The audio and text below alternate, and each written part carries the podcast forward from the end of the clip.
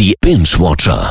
Serienjunkies unter sich. Und bei mir ist heute endlich mal wieder der Kollege Christian Schmidt. Aber Hallo. dich hätte ich eigentlich gar nicht erwartet, muss ich ehrlich sagen. Du bist ja mehr so der Formel-1-Nerd bei uns. Mhm. Fußball nicht so dein Riesending. Hast aber jetzt eine Fußballserie und dann auch noch über Borussia Dortmund. Ja, ich bin selbst ein wenig überrascht über mich Ja. selber. Und ja, ich gebe zu, ich hatte einfach in dem Moment nichts anderes zum Schauen. Und was soll ich dir sagen, Per? Es hat sich gelohnt. Krass.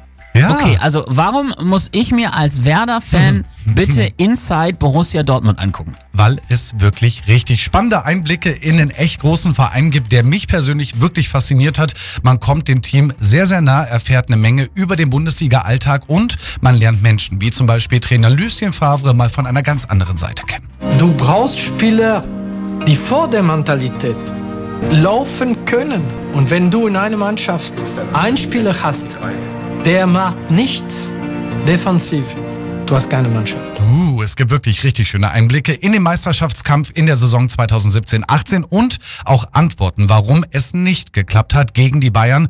Und da wird's richtig emotional, Per, denn es geht natürlich um den verheerenden Anschlag auf dem Mannschaftsbus des BVB. Dann sehe ich Marc, der Arm voll mit Blut, das Handgelenk voller Blut und äh, er schreit, ganz am Schwitzen und es ist ein Loch, ein Einschussloch, wie ein Einschussloch im, im Bus und du weißt nicht, äh, kommen da jetzt Leute rein oder was passiert. Ähm, du liegst auf dem Boden und hoffst einfach, dass, dass es vorbei ist. Ja, das ist richtig krass. Ja. Da kann man wirklich nur erahnen, wie schlimm das gewesen sein muss. Absolut. Und der BVB geht in der Serie auch wirklich extrem offen mit diesem sehr, sehr schwierigen Thema um.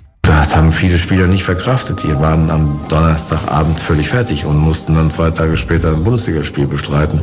Wir konnten das Ding am Ende des Tages nicht besser lösen, weil es gibt auch keine Blaupause und es gibt auch keinen Verein, der von sich behaupten kann, jemals äh, das erlebt zu haben. Aber ich habe eine gute Nachricht. Es gibt auch genug tolle Bilder aus der Saison, Einblicke in das Privatleben von Reus, Götze und Co. und echt tolle Aufnahmen aus dem wirklich spektakulären Signal Iduna Park und ist natürlich auch ein absolutes Muss für BVB-Fans, aber eben nicht nur. Na dann, ich bin gespannt. Danke Mhm. dir, Christian. Inside Borussia Dortmund gibt's auf Amazon Prime und die letzte von vier Folgen kommt passenderweise morgen raus. Trotz des schlechten Wetters füllten fast 70.000 Menschen das Olympiastadion. Im Endspiel um die deutsche Fußballmeisterschaft mit 4 zu 2 siegt Borussia Dortmund über den Karlsruher SC und wird verdient deutscher Fußballmeister.